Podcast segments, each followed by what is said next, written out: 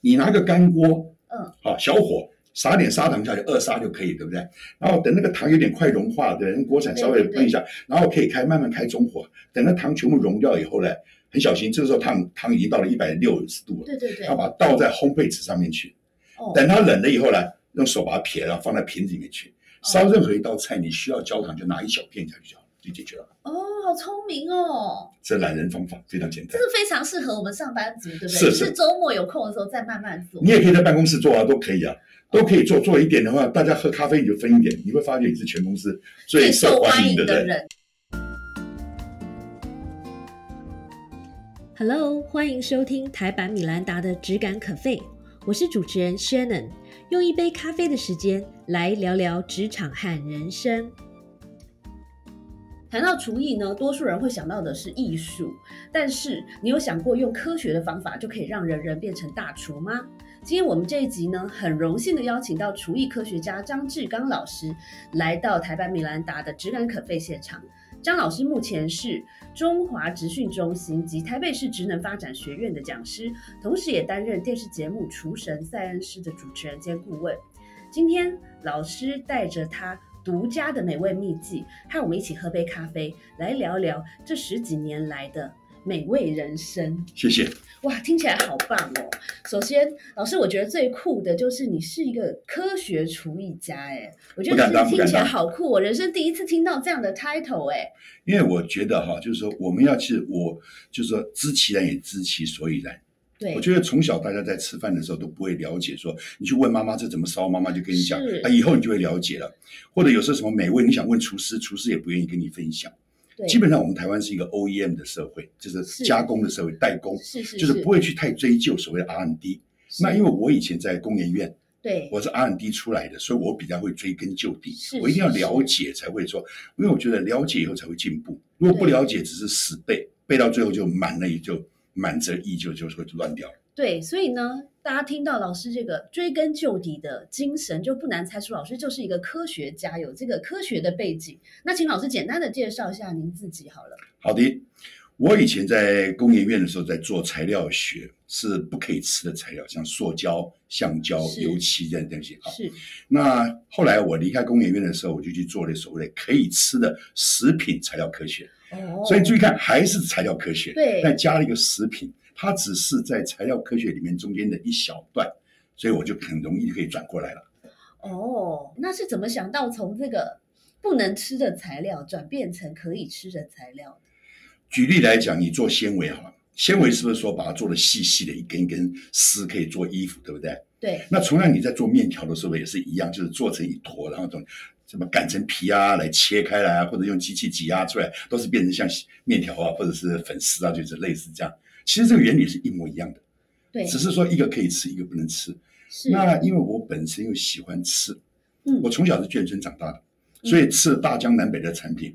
然后我后来在杜邦公司出差的时候，常常吃全世界的美食的时候，是所以我对美食来讲就有一个初步的了解。是那每一次有机会的时候，我一定会跟他互动，说：“哎，这个可不可以分享一下？是是是愿意分享，我就可以学到东西。”这样慢慢慢慢一步一脚印就哎走进来了。对我跟你有一个共同点，就是很爱吃，但我跟你的不同是我比较懒得研究，我只负责吃这样子。那你不错，你的身材比我好，这个我要跟你学习。好，那那个，哎，我们今天来谈谈厨艺这件事。嗯哼，但在谈之前，我因为我读了很多关于老师的一些之前的采访，我觉得我对您还蛮好奇的一点，就是因为您是在工研院对对退休之后才转是的转而做这个厨艺科学是家嘛。是。那我相信啊，我们的听众朋友很多的高阶主管是正在思考这个退休这件事，以及追求第二人生这件事嗯情。哼。您可不可以分享一点这个个人的心得，或是对他们的建议？我觉得你一定要有热情，嗯，好，不要忘初衷，就你的热情是做什么东西。如果你的热情跟你的兴趣或者你的工作能够 align 在一起的话，那就非常完美。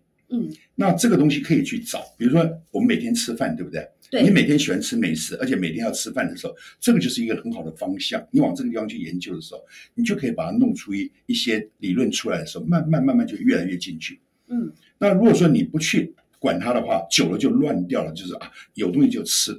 举例来讲，我可以举个例子来讲，家庭嗯主妇烧了很多东西的时候，吃的时候，你可能吃的觉得没什么，太太烧的东西就是这样子。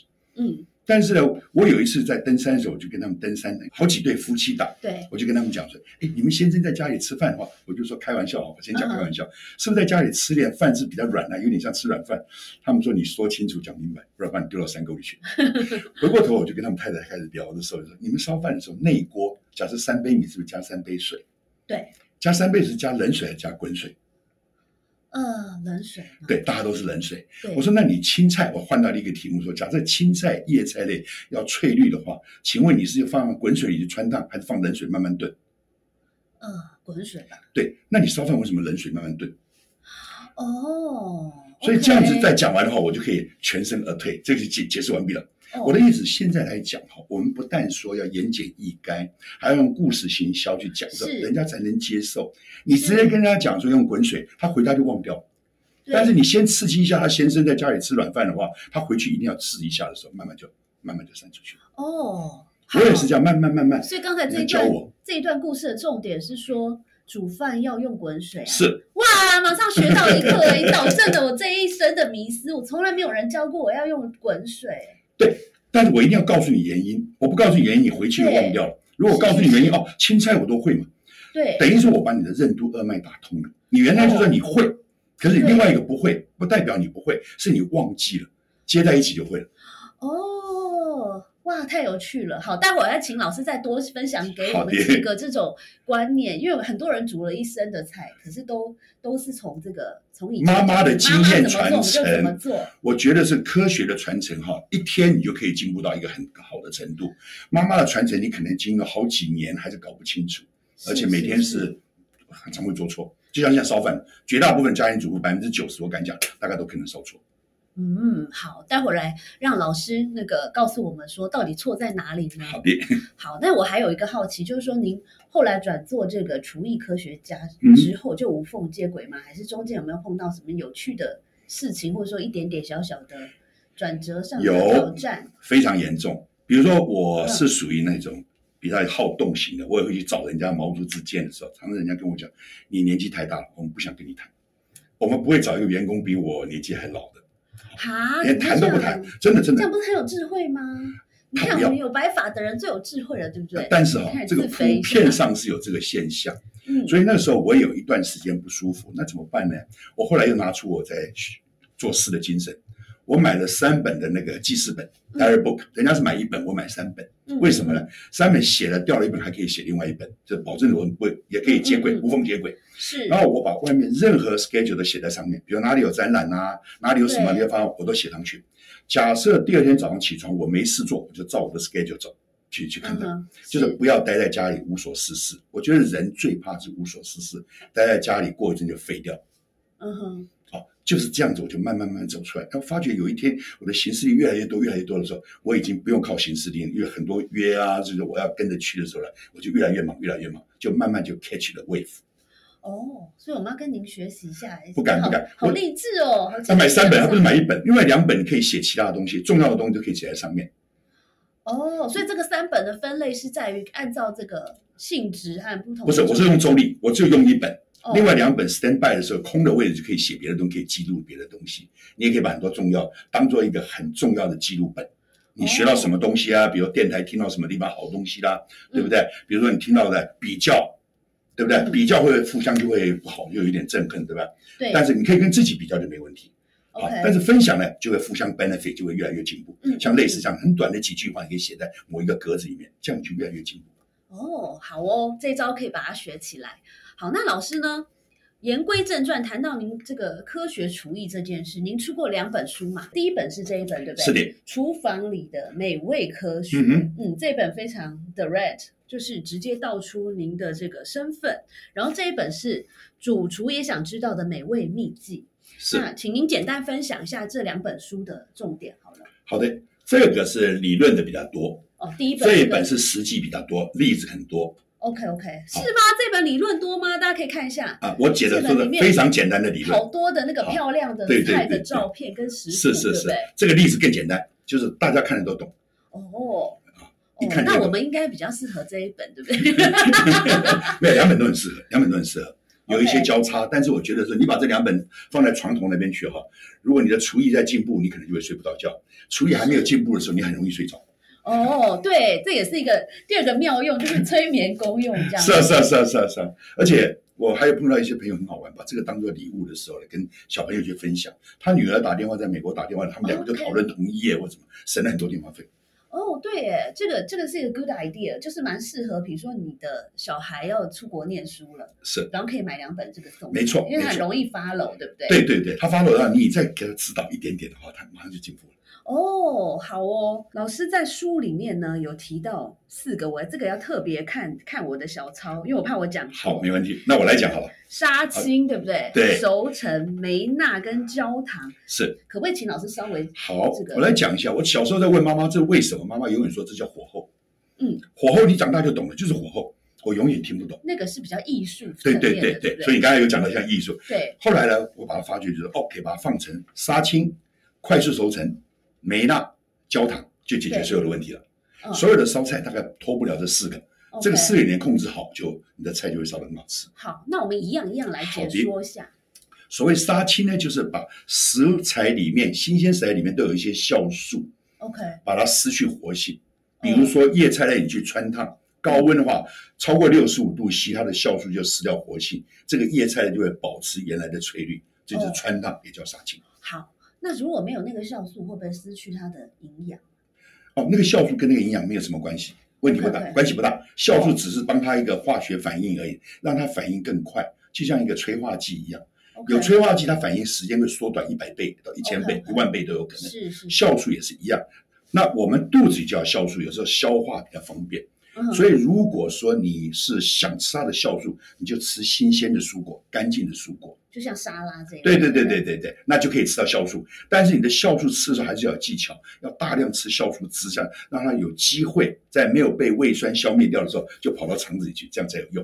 如果你一小口一小口喝，其实一点用都没有，在胃酸就把它消消灭掉了，它是就是碰到是酸就出问题了嘛，就失掉活性了。是，所以换句话说，如果没有这个杀青过的，比如说我小时候有做菜，有时候一个豆子或是什么直接没有杀青就去炒，你吃起来的那个东西，即便熟了，还是一种有一种菜的特殊的那种生味，是不是就是因为没有杀青？呃，可以这么讲一点点，不算嗯。你要泡过以后，嗯啊，煮熟透就可以。像我尤其我们讲豆浆吧，豆浆对大家就知道。对，豆浆一定要泡水换水，把它里面的生物碱泡掉，那个豆涩味才会跑掉，是主要在这个地方。哦，换掉以后，然后呢，你要煮滚。如果没有煮沸腾，没有透，如果是假沸腾的话，它里面的生物碱会造成你出问 题。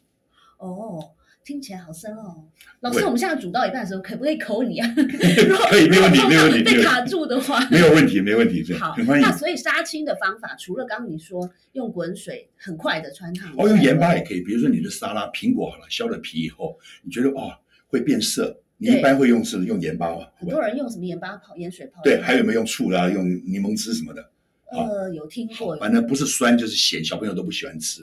可是为什么我到大饭店吃的时候，苹果又漂亮又不会硬？是耶，为为什什么？它就是用滚水烫不下而已，滚水烫个两三秒就好了，然后过冰水就啊，好好了，特别哦，就这样杀青嘛。所以杀青有很多方法，就是让酵素失掉活性。嗯，它只有酵素碰到高温才会失掉活性，六十五度 C 以上，或者 OK，碰到盐巴，或者碰到酸，是或者碰到一些特别的气体都会。 OK 对。所以也就是说，所有的新鲜的食材，除非是吃它原本的样子，对，otherwise 基本上都需要杀青，对吗呃，对了，可以这么讲，可以这么讲。嗯？OK，但是别去考虑这么多，就像卡路里一样，你每天讨论讨论卡路里，你也算不准，对不对？真的吃了再讲。嗯这句话应验在我们身上，这是最准。我，我觉得是这样哈、吃美食更重要哈。吃美食大量吃，天天吃，你保证身体会出很快出问题。嗯但是不吃美食，天天吃饭吃菜的话，你也一定会出问题，嗯是最多活到一百二十五岁了嘛，大概我们就会出问题了嘛。对，所以吃不吃呢？绝大部分都跟我讲，吃了再讲。好，那第二个是什么？第一个是杀青，第二个是熟成。啊、我稍微讲一下，我讲快速熟成哈，比较好更进阶一点哈。好，我们一般讲熟成，比如香蕉摆两三个礼拜，你可以说是熟成，它变黄了，对绿的变黄叫熟成对，对时间长的叫熟成。对，但是如果说我牛排稍微煎一煎，里面没有煎透，中间如果煎透就是杀青了， ，OK，煎到里面也热到六十五度就杀青了，就是硬邦邦的。是是那如果煎到外面焦了有点，所以牛排都是厚切的，对稍微煎一煎以后呢，中间大概就五十度左右，五六十度，还没有超过是六十五是度，它的酵素有活性，就可以把肉变软。那这样十分钟左右，它的牛排的中间就变嫩了，对这就是煎牛排的特性， ，OK，这就叫快速熟成。哦快速熟成，就是差不多五到十分钟或者十五分钟这个左右，让它的自由酵素把它变得更嫩。这个食哦食材就是等于说经过快速熟成就很好吃了。哦。所以哪些的食材最适适合好快速熟成？比如牛排是一定要，对，炸猪排也是一定要哦。你的猪排如果没有炸一下停一下摆旁边的话，你一次把它炸透，这猪排就硬邦邦的。啊哈，炒猪肝也是一样，这三道菜哦煎牛排、这猪肝、炒哦猪肝，是是是还有炸猪排，这三道菜是家庭主妇最怕的菜。就是你不懂快速熟成，好，不但浪费瓦斯、浪费能源，啊对，食材又不好吃，对不？对？结果就出问题。哦猪肝也是这样，稍微弄一下就放旁边摆五分钟。啊哈，那为什么猪肝是五分钟？因为猪肝很嫩，如果你对摆十五分钟的话，猪肝已经糊掉了，就不好吃。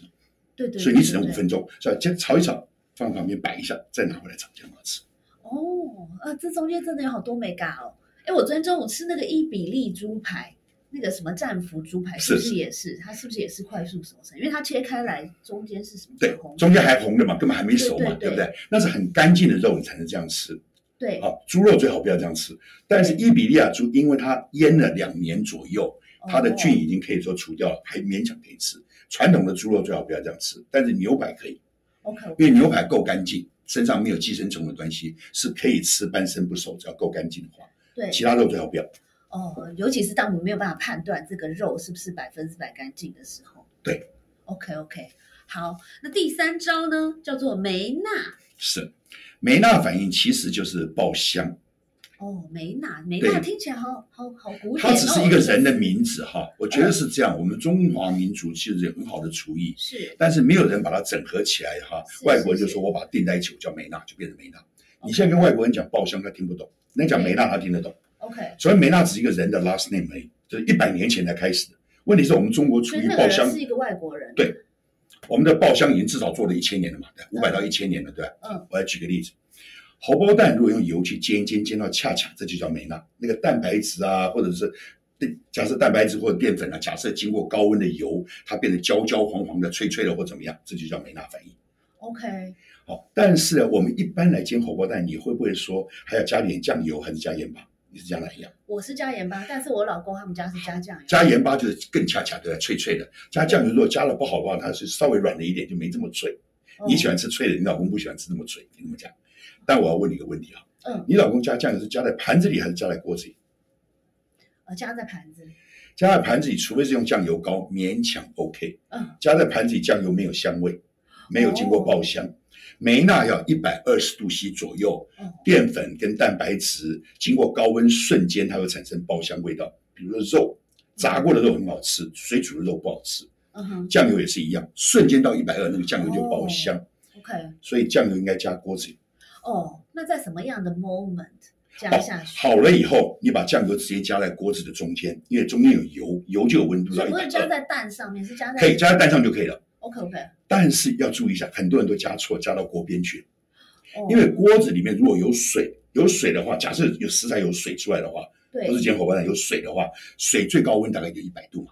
对，那一百度你加酱油在那边煮没有味道，它没有那个很香哦的。一定要一百二十度。所以这个时候你就要加锅边。所以传统人不懂得加锅边会犯五个问题的错。怎么讲呢？酱油第一个会苦掉，是第二个酱油变深，哦第也四是酱油哦还有留在那个地方有一半留在那边的会浪费钱。哦对对啊，再来一个就是锅子谁洗啊？还要洗锅。哦，因为会粘锅粘对对对锅，你放在中间就不会粘锅，就没有问题。哦，那你赞不赞成我们用不粘锅呢？啊，不粘锅可以用。嗯，好，我是杜邦出来的哈，是不粘锅也是杜邦发明的哈。是是是我在杜邦做过，所以我应该很有资格讲这句话。但是呢，我还是觉得说，你用不粘锅，只要你温度不要 over 是很安全的。但是你去空烧，如果烧了很高温，那就不安全。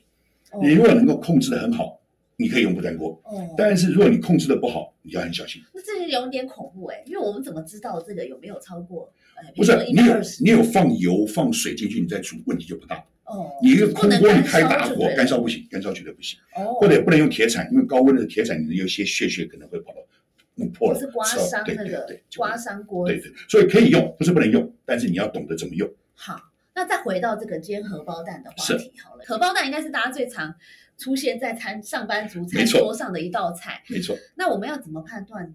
诶，一百二十度，油有在沸腾的时候，对你拿个你在煎完荷包蛋的时候，火再关小火一点点，那时候就一百二，因为油本来就可以到一百六左右，哦，稍微关小。为什么关小火呢？我不希望火太大，只要一百二就够了，一百二、一百三就够了嘛。对你太高温的话，那个油里面沸腾的很恐怖，你不会，OK 看到 OK，对不对？好，所以按照分解这个动作来说，这个油通常是锅子热了，对不对？然后把油加进去，对，锅子热了以后，锅子上面的水汽都跑掉了，你油再下去，热锅冷油，这样就不会粘好，锅。然后油这个下去之后，立刻就把蛋打下去嘛，可以这么讲，你的蛋就可以下去了，对不对 OK，那蛋最好是室温的蛋，不要是上面有一点冰箱拿出来有水汽的蛋，因为你如果有水汽蛋，你在煎的时候，另外一面就有一种哇很容易会有水汽，你一翻锅的时候，有时候会裂。哦，所以也就是说，蛋如果放在冰箱，还要先给它退冰一下。可以的话，你前一天拿出来，当然你忘了就算，嗯没有，我那么们一讲究定是忘记， 那没关系嗯。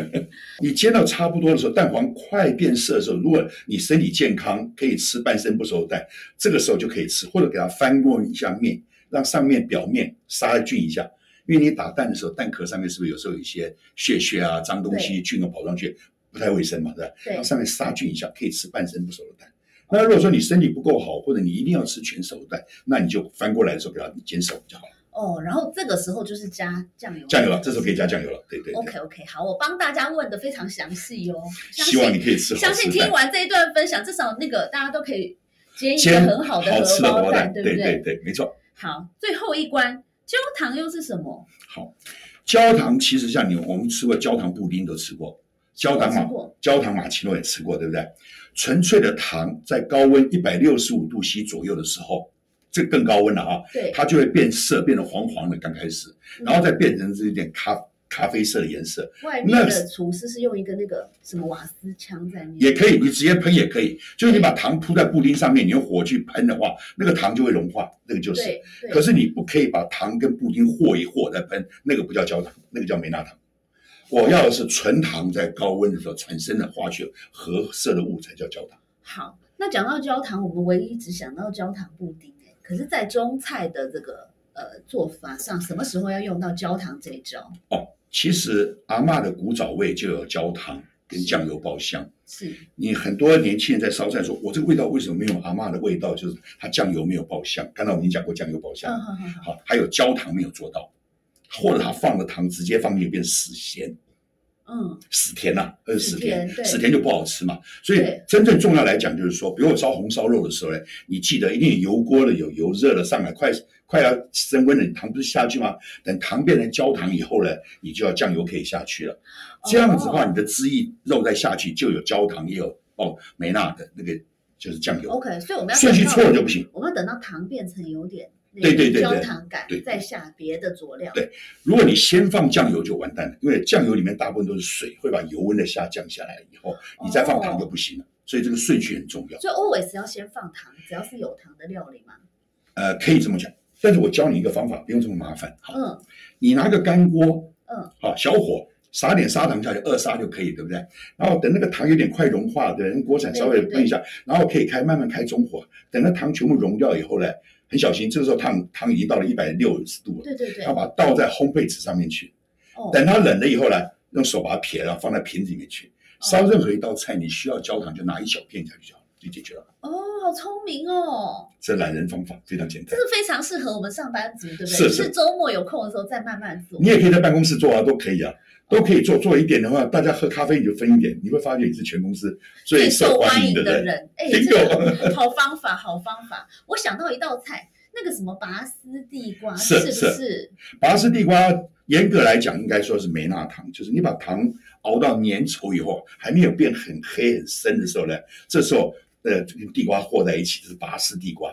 哦，那你如果做成焦糖以后，它颜色又深，而且它粘度不够粘，它拉不太起来，容易就会断掉变。得比较硬硬，对不对？对对对，很松脆。但是相对的，我们吃拔丝地瓜，你喜欢吃还有很甜，对对，对这两个对不太一样，这两个有点不一样。哦，OK，好。所以我们现在在录这一集的时候，刚好是快要过农历新年嘛。嗯哼。那您在新书里面，我记得有介绍一些年菜，对不对？是对，您可不可以推荐一两个最容易，或是您最推荐的，适合我们这个上班族好做的那我先用微波炉做一个最简单的菜跟各位报告哇哈微。波炉哎，对各对位，你如果买五花肉，比如说买两三百公克哈，放在盘子里面，嗯哼，然后上面放点酱，酱油也可以，酱也可以，然后找一个碗把它盖起来，哦，进微波炉里面进去三分钟就好，什么都不要动，拿出来的话就是 barbecue 的五花肉，够简单了吧？好好好，再讲再讲，好，嗯，你比如说放呃两百这个公马克上左右学，起来，两百公克左右两五花百肉，克五五花肉，带皮更好吃哈，带皮五更好花吃。肉是不是像吃那个人家切好的五花我肉们三去层吃那，个三层肉人家切片火锅，那一种，对不对？呃，那个太薄了，我要厚一点，厚的才那好稍看微厚，大概几公分？大概零点三公分左右，零点，OK 零点 OK，三公分。好，你买的时候叫人家切好，有带皮比较好吃。但是哦，一般带皮你去 barbecue 去烤的话，是不是皮硬邦邦的，很难吃。对我这样做起来皮非常好吃， ，OK，为什么呢？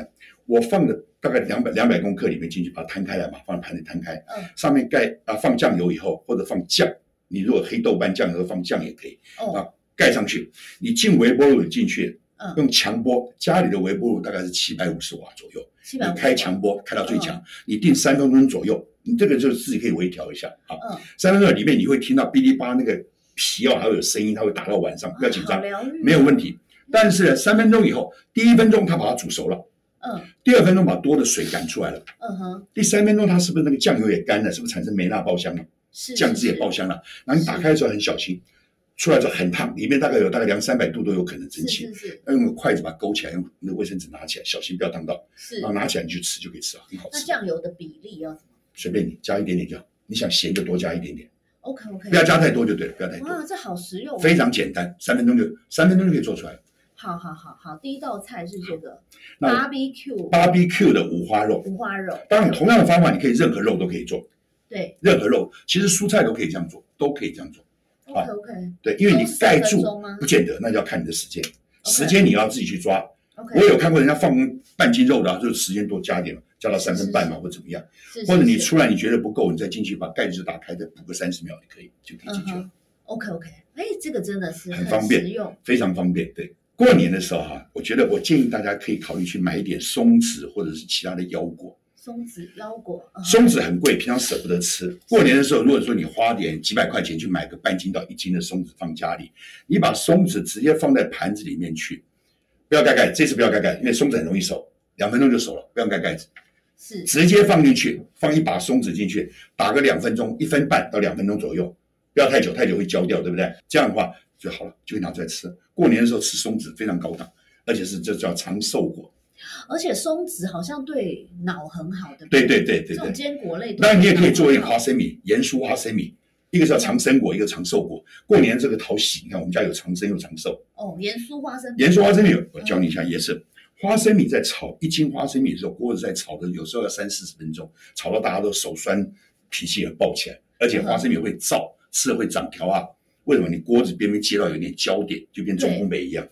那我教一个方法，就是你拿样半斤的花生，对，就是一把，也是两三百公克花生呢，用这个水洗一洗，哈、嗯花生你就用滚水洗一下，是洗完了把多的水倒掉，就是潮湿的花生在里面，对不对？是是是，撒一点点盐，才有盐是酥花生米嘛，对吧？是然后呢，摇一摇，是不是就均匀了？是盖一碗，这时候也要盖碗，难加热的就要盖碗，不不需要这么加热就不用盖碗，所以松子不用盖碗，松子两分钟啊。花生米要时间很长，那个要打颗，那弄了很久。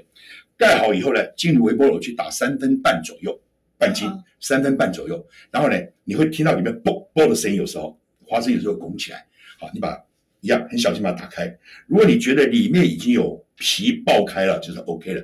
如果皮还没有爆开，如果不够脆的话，你再打三十秒，这后面就不用盖了，然后再和一和啊是是，然后是再三十秒。后面要和，为什么前面不要和？前面因为有水汽，你可以不用是和，是里面是是很均匀的环境。是后面如果你不和，因为有驻坡的关系，某一个点太强，那边会焦掉，所以后面就要和。哦，好。那如果现在有一些人呢、啊因为健康意识抬头，他们不不喜欢用这个那个叫什么微波炉，是他可能用烤箱或蒸炉这种。是那这个方面可以怎么做？好。如果是这烤箱没有问题，就烤什么就时间拉长嘛，对哈您。刚刚讲的那个花生，花生烤箱可以都没问题，果松子都可以，都哦可以都可以。烤箱，时间要拉长。但是我可以讲一个南瓜子就可以用大同电锅来做。假如你的大铜电锅底才够干净就没问题，不够干净的话就垫一个铝箔纸再上去，是是是，你就加一点点水把它按下去，它跳起来以后不是锅子里面很热吗？对你就把你的南瓜子丢进去，就这样就好了。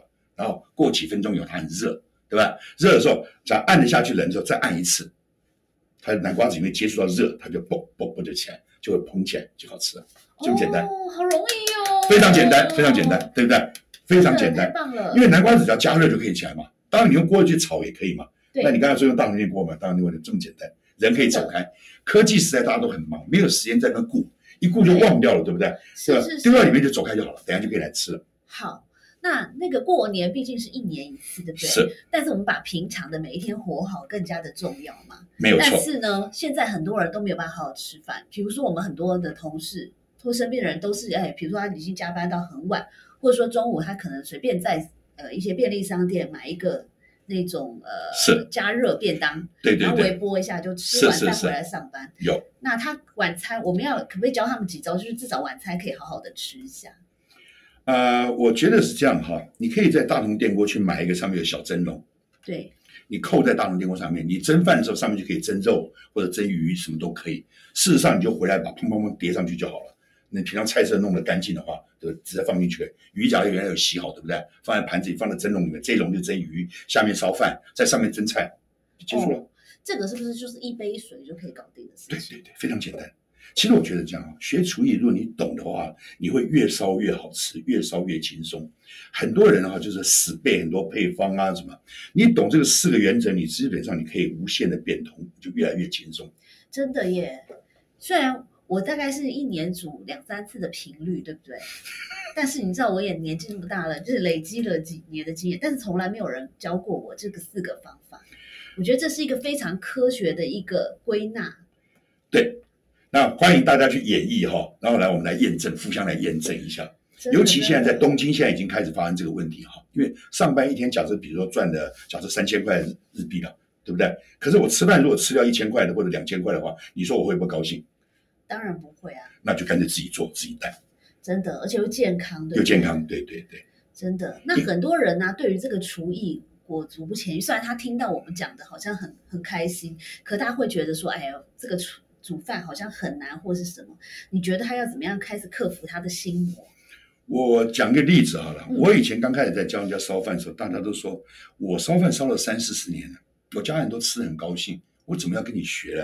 对可，是总会有一两个人愿意去学。学了他回来跟我全班同学分享的时候，他说我先生因为吃了这个煮的饭，他炫耀要多吃半碗饭，哇，他也愿意洗碗。好有成就他感说因为哦吃了饭以后很舒服，口感有解压以后，他说我愿意帮你洗碗，因为你烧的饭好吃。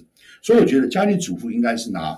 自己的能力提升以后，让家人说：“我愿意帮你去买东西，我愿意帮你洗碗，我帮你做什么。”这样叫做双赢。我举个例子，我那个朋友学会做炖饭以后，意大利炖饭以后呢，因为炖饭要从生米炒成熟饭，如果标准做要炒二十分钟左右。对对，他说我不不做太累了，他儿子说我来帮你炒，你在旁边指导我就好。他先生说我帮你去买米，我帮你去买 cheese。哦，反而把家庭团结起来，对不对？答对了，你懂的话，大家就会过来。你烧的不好吃，你都没进步的话，举个例子来讲，大家家庭主妇大部分是烧青菜，有时候把一些有毒性东西喂小孩子吃，害了小孩子。对，想听吗？嗯，我听告听诉你听，，青菜买来以后，叶菜类，比如说里面都可能有一些农药啊农药、添加剂，家庭主妇就洗一洗，她给我洗很干净，有用吗？农药有些是油溶性，根本洗不出来，对不对？对，那怎么办呢？他们就让我学会穿烫，可是穿烫小孩子根本不吃，因为穿烫没有炝锅的味道，没有那个没有油的味道，香，对所以我都教人家一个方法，就是说，你就是油锅一样有，对不对？对，叶菜类下去爆炒还是要爆炒，旁边准备一锅的滚水。嗯哼，爆炒十秒、五秒钟就够了，对，是不是有香味了？也有那个梅纳焦香，什么都有了，对不对？对对对，假设你菜是干的话会更好，菜如果干的话一下就有梅纳，对不对？如果菜不够干就差一点。好，对不管你炒过沾了油就很香了，对不对？对那把滚水下去继续煮十秒，总共十五秒，这个菜是不是滚透了？对，把多的水倒掉，撒点玫瑰盐，好了，哦，又好吃又营养，又对得起家人所以也就是说，那个农药什么都融在啊！那个不敢说百分之百，至少大部分可以拿掉一些，因为高温嘛，所以萃取就容易出来嘛。而且它会挥发出来，对不对？高呃，都温会都会都会有一点点，主要是萃取，高温就容易把它萃取出来一些，哦，看它什么农药。至少你有采取行动，而不要说逆来顺受啊！我就把农药大家一起吃嘛，反正要死大家一起死， 这样不是很糟糕吗？真的真的。所以听老师这样讲一讲，我现在觉得厨艺不但是艺术，对不对？还是科学，而且还有魔法。我跟你讲，我再讲一个故事，你更想要自己烧。是我去外面吃人家面的时候，我发觉那个老板呢，他先把蛋生蛋就放在那个面，不是一颗一颗那个吗？对他在里面给它烫一烫，把它烫熟，把它捞出来哦。他没有换水，就直接把它烫青菜给你的煮面条就是那个水。很多面店是这样做的，因为他没办法换水，他那个锅太大锅了，他没办法换水。哦，我问他你为什么这样做，他说哪一家不是大部分都这样做，我们没办法换了。好，那外面的这个餐厅，我不是说餐厅都是这样，但比如说有一些高丽菜，这个一整颗的，那个是不是没洗？我一直心里有一他种呃洗很 wonder 困难，这个问这题，这个其实我要讲一讲，嗯其实里面还蛮干净的哈。高丽菜除了你把外面剥掉，其实里面还算蛮干净。洗不洗我还不太这么在乎，倒是对其他的叶菜类你就要洗，一定要洗。虫会爬过，瓜牛会爬过，什么那种可怕，对不对？对所以最好你要吃这些不洗的或者洗不干净，你怀疑高丽菜是我觉得还蛮好的。哦因为它包起来，对不对就像你萝卜，你把皮削掉，你就可以生吃了嘛。对对，你对既然萝卜可以接受，它外面皮也剥掉，你不是一样的原理吗？哦，所以反而我们这真的不得已要在外面吃饭的时候，反而要选这种被保护的比较好的没蔬错菜，对，不对没，错，没错，没错，太这样你就棒了安心嘛，对不对？真的。就像我真的看，我常看有人拿卫生纸在擦盘子，擦没有用嘛，盘你擦的那个卫生纸上面有一些 chemical，擦在盘子上，蟑螂爬过还是有蟑螂的痕迹在上面。我的做法是说，我们都是擦安慰的，好不好？是就的是擦完觉得自己有努力。我怎么是吧做呢？中午吃中菜，晚上吃西菜。假设要吃的话，中午啊中菜盘子高温的菜下去可以杀菌嘛，对对对，至少可以杀菌。晚上的话，中午的盘子到晚上之间，蟑螂白天不太会出来，只能假设这样。哦哦，原来是这样嗯。哦，对，这个很科学，而且蛮适合我们懒人的，对不对？没错，没错，没错。今天真的很谢谢张老师来到我们现场，虽然只有短短的这个四十分钟的分享，但是我觉得这个已经提升了我一辈子的功力。不敢， 不敢。真的，真的，真的非常谢谢张老谢师，谢，不客气，不客气。对对对大，家一起来。我觉得哈，要训练小孩子从小学厨艺哈，小孩子可以当你的帮手，对不对？